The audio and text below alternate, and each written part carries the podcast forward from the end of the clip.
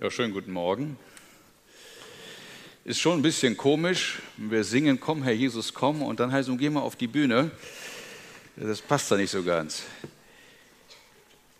Wen da Durst hat, hat jemand Durst heute Morgen? Ich meine richtigen Durst. Hunger und Durst nach echtem, nach Leben, nach dem, was wahr ist, nach dem, was wirklich hier drin satt macht. Hunger und Durst. Wen da dürstet, der soll kommen. Das Thema heute ist, was hat eigentlich Jesus so gelehrt? Was war seine Lehre? Wir lesen ja diese 100 Texte. Das ist eben der Abschnitt gewesen, die Lehre Jesu. Wisst ihr, was Jesus gelehrt hat? Ich meine, er war ein Lehrer, ein Rabbi Rabbi ein Ehrentitel. Heute würde man sagen, Herr Professor, Doktor, Doktor Oberschlau. Da war es schon ungewöhnlich, dass man die Kinder zu Jesus brachte und sagte, kannst du die bitte segnen? Da muss schon diese Lehre von Jesus etwas Besonderes gewesen sein. Etwas, was die Leute ansprach, tief anrührte. Etwas, was den Hunger in ihrem Leben stillte. Ich möchte euch heute einen Bericht erzählen. Ein Bericht von Jesus, über Jesus, von einem seiner Jünger. Er steht im Neuen Testament, also wenn man die Bibel aufmacht, da gibt es ja zwei Teile. Erst kommt das Alte Testament, 1000 Seiten, dann kommen nochmal 300 Seiten ungefähr Neues Testament. Da gibt es die vier Evangelien und im vierten Evangelium, im Johannesevangelium, und dort im Kapitel 4, da steht das, worüber ich heute sprechen möchte. Jesus hatte gehört, dass den Pharisäern zu Ohren gekommen war, dass er mehr zu Jüngern machte und mehr taufte als Johannes der Täufer. Obwohl Jesus eigentlich nicht taufte, sondern es taten seine Jünger. Aber diese Pharisäer waren damit beschäftigt, Intrigen einzuflechten. Sie wollten Jesus und Johannes trennen. Und als Jesus davon hörte, da verlässt er Galiläa, er verlässt Judäa, dort unten am Jordan, wo er getauft hatte, und er geht wieder nach Galiläa, ganz im äußersten Norden Israels, er zieht sich zurück. Jesus mit seiner Lehre drängt sich nicht auf. Da zog Ärger auf und Jesus zieht sich zurück. Die Lehre von Jesus, das war keine Streitlehre, obwohl sie sehr herausfordernd war. Aber er geht dem aus dem Weg, diesem Theater mit den Pharisäern, die ständig darauf aus waren, als die religiösen Autoritäten, ihn irgendwo aufs Kreuz zu legen. Ganz am Ende haben sie das ja auch geschafft. Aber jetzt geht er zurück, zieht sich zurück nach Galiläa und er muss durch Samarien reisen. Er geht den Weg der armen Leute, den normalen Weg dort durch das Gebiet Samariens. Heute ist das die Westbank. Der fromme Jude ging nicht daher. Aber Jesus geht durch Samarien. Und er kommt in eine Stadt Samariens, die hieß Sychar. Heute heißt diese Stadt Nablus, in der Westbank. Da geht man nicht hin als Jude. Aber er geht dorthin. Und dort in der Nähe der Stadt war auch ein Feld, ein Feld, das lange, lange Zeit vorher Jakob seinem Sohn Josef gegeben hatte. Und dort war auch ein Brunnen. Und Jesus, völlig erschöpft von der Reise, es waren etwa 20 bis 30 Kilometer dort aus dem Jordantal in die Berge Israels hinein, dort oben in die Nähe von Sychar. Und Jesus setzt sich auf den Brunnen, einfach so. Und hier beginnt er zu lehren.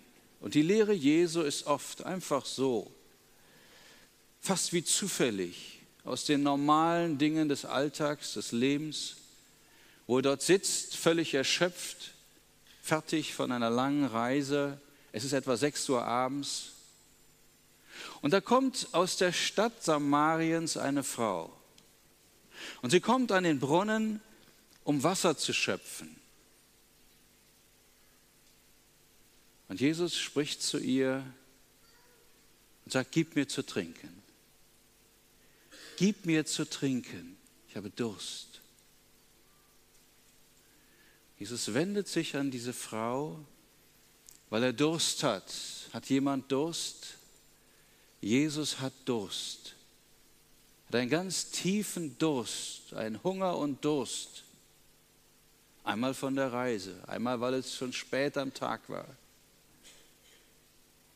Und seine Jünger, die waren in die Stadt gegangen, um etwas zu essen aufzutreiben.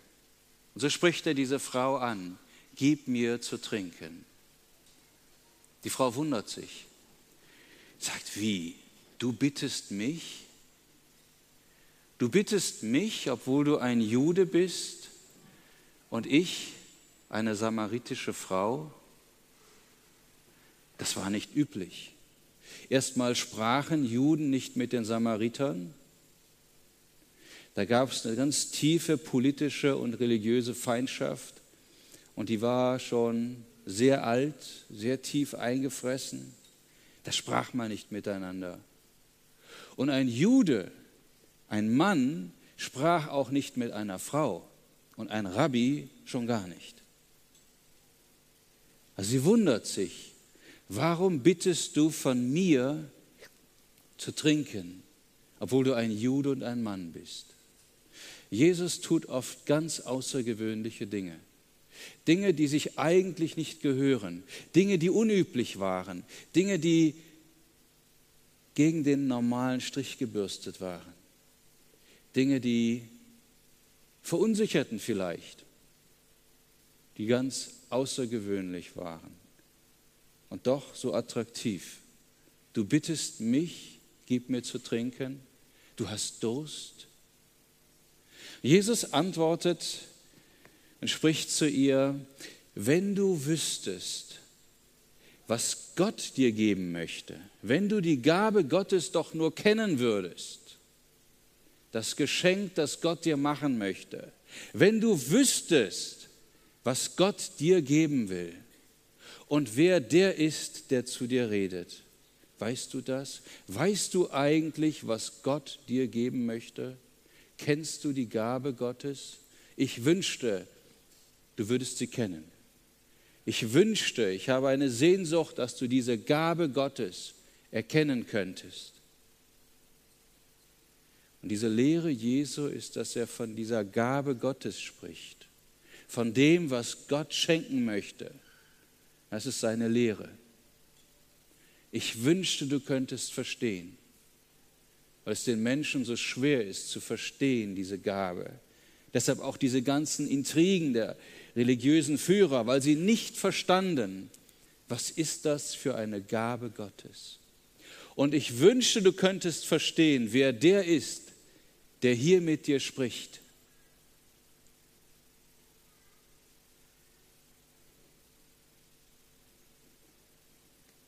Wenn du das wüsstest, dann würdest du mich bitten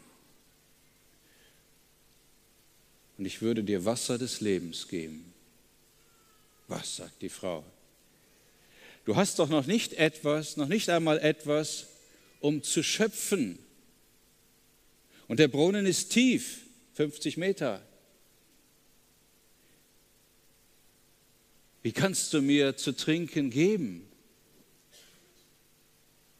Wenn du noch nicht einmal schöpfen kannst. Sie verstand gar nicht, was Jesus wollte.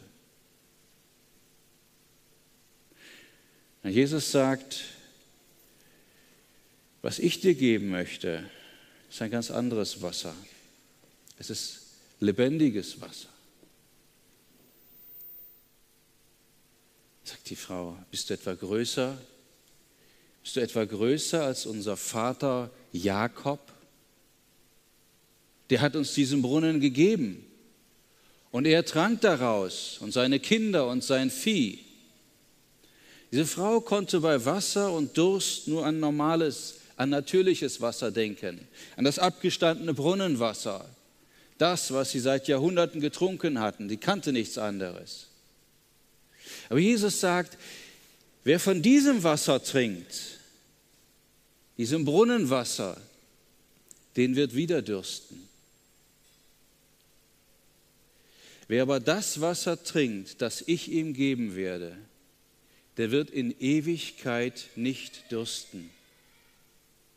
Es ist ein anderes Wasser, was ich dir geben will. Ein Wasser, das wirklich den Durst stillt. Und das Wasser, das ich ihm gebe, wird in ihm zu einer Quelle werden. Einer lebendigen Quelle, die bis ins ewige Leben quillt. Lebenswasser will ich dir geben. Lebendiges Wasser will ich dir geben. Nicht das Wasser des Brunnens. Die Frau versteht das immer noch nicht. Und vielleicht sitzt du hier und denkst, ich verstehe das alles gar nicht. Ich verstehe die Lehre nicht, die Lehre von Jesus. Ich verstehe hier nur Bahnhof. Das ist viel zu kompliziert. Aber Jesus müht sich und fängt an, es ihr weiter zu erklären. Und ein Stückchen Hoffnung war da, obwohl sie das nicht verstand. Und sie sagte, ja Herr, dann gib mir von diesem Wasser, damit ich nicht mehr dürste und nicht mehr hierher kommen muss. Denn der Durst hatte sie immer dorthin geführt, an diesem Brunnen dort draußen auf dem Feld, zur Abendzeit, dann, wenn die anderen Frauen normalerweise nicht mehr Wasser holten. Die gingen an den anderen Brunnen auf der Ostseite der Stadt, der war nämlich viel näher. Aber sie musste immer hier rausgehen, weit draußen, vor den Toren der Stadt, alleine, um nicht gesehen zu werden, weil sie etwas verbergen wollte, weil da ein Durst in ihrem Leben war, der ungestillt blieb bis heute, ein Hunger, der nie satt wurde. Sie wusste, ich möchte nicht mehr an diesen Brunnen gehen. Also gib mir doch dieses Wasser, damit ich keinen Durst mehr habe und damit ich nicht mehr hierher kommen muss. Und jetzt fängt Jesus an und legt seinen Finger und seine Hand vorsichtig auf die wunde Stelle. Er lehrt sie, schon längst ist er mitten dabei, sie zu lehren. Und ihr das beizubringen und aufzuschließen, von dieser Gabe Gottes, von dem, was Gott so gerne geben möchte. Und er spricht zu ihr, geh mal in die Stadt, ruf deinen Mann und dann kommt noch mal hier hin.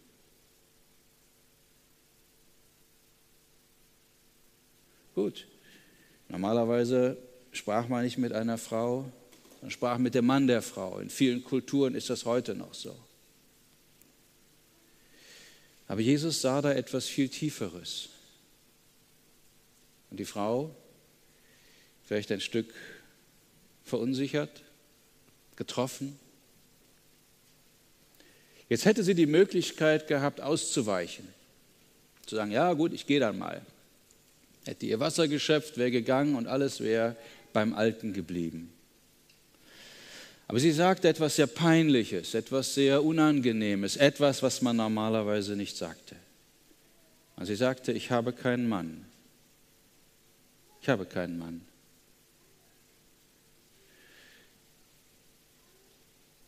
Wer damals keinen Mann hatte, der hatte keinen Mann, ja, weil der Mann sie entweder entlassen hatte, weggeschickt hatte, sie nicht haben wollte, weil irgendetwas an ihr vielleicht war, was den Männern nicht gefiel. Und so blieb sie alleine. Ich habe keinen Mann. Und Jesus antwortet und sagt, ja, da hast du recht gesprochen, das stimmt. Du hast keinen Mann. Das hast du schon richtig gesagt. Fünf Männer hast du gehabt. Fünf Männer hast du gehabt. Die wollten dich alle nicht. Vielleicht. Und der Mann, den du jetzt hast, das ist nicht dein Mann. Der gehört einer anderen Frau. Fünf Männer hast du gehabt. Und der Mann, den du jetzt hast, das ist nicht dein Mann. Da hast du die Wahrheit gesagt.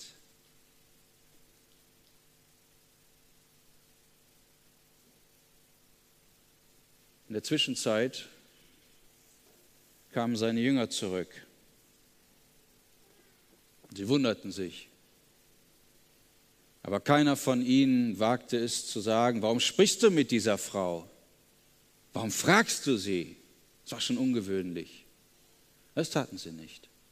Und die Frage, die Jesus stellt und die er ganz persönlich stellt und die er stellen muss, wenn er den Lebensdurst stillt und wenn er dir die Gabe gibt, die Gott geben möchte, das sind ganz persönliche Fragen. Das sind Fragen, die man vielleicht nicht öffentlich stellt. Aber Jesus stellt diese Fragen. Und er legt den Finger auf die wunden Punkte, auf die Dinge, die so wehtun, die Dinge, die man gerne verbergen möchte, die Dinge, die keiner wissen soll, die wir vielleicht manchmal noch nicht einmal selber wissen. Aber es sind die Dinge, die so wichtig sind, wenn es darum geht, dass der Durst und der Hunger nach Leben gestillt wird. Und die Frau lässt ihren Krug stehen und sie geht in die Stadt und sie spricht zu den Leuten und sagt, da ist ein Mann, der hat mir alles gesagt, was ich getan habe. Ob das nicht der Messias ist?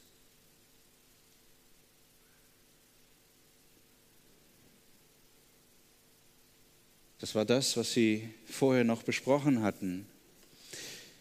Als Jesus ihr das sagte mit den fünf Männern, da hatte sie ihm geantwortet, ich sehe, Herr, du bist ein Prophet. Das war nichts Abfälliges, so wie wir heute sagen, ja, ich bin kein Prophet. Für die Samariter gab es nur zwei Propheten. Das war Mose und der andere Prophet, von dem er immer gesprochen hatte, der kommen sollte, der Messias. Und indem sie sagt, ich sehe, du bist ein Prophet, da gibt sie zu, ich sehe, du bist einer, den Gott gesandt hat. Als Jesus den Finger auf die wunde Stelle legte, da macht sie nicht dicht, da schmeißt sie nicht hin und da sagt sie nicht, das geht dich gar nichts an und da deckt sie nicht alles gleich wieder zu wie wir das manchmal tun. Jesus hatte ihr das in einer Weise gesagt, die ihr vielleicht Hoffnung gab. So sagt sie, ich sehe, du bist ein Prophet.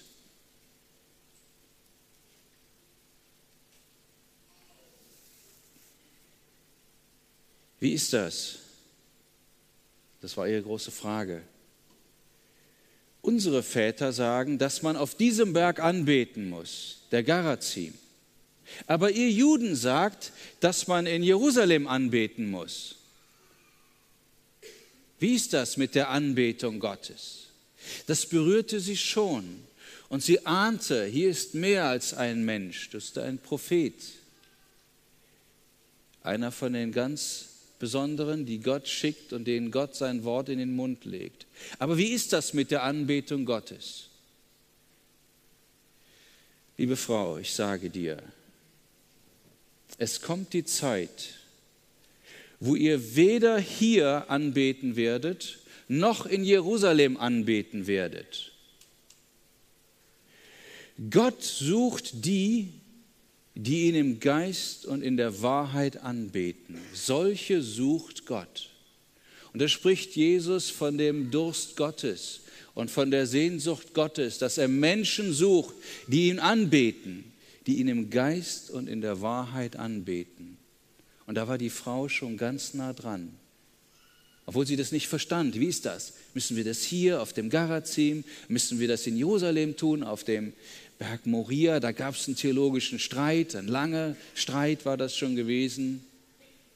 Und Jesus sagt, Frau, ich sage dir, weder hier noch dort. Es kommt die Zeit, und sie ist jetzt schon da, da werden die wahren Anbeter, die aus der Wahrheit Gott anbeten, die ehrlichen Anbeter, deren Herz Wahrheit gefunden hat, die werden Gott anbeten im Geist und in der Wahrheit. Gott ist Geist und das wussten die Samariter. Gott ist nicht irgendeine Figur, ist kein Mensch. Gott ist Geist. Und die Gott anbeten, die müssten ihn anbeten im Geist und in der Wahrheit. Und die sind es, die Gott sucht. Ja, Gott sucht.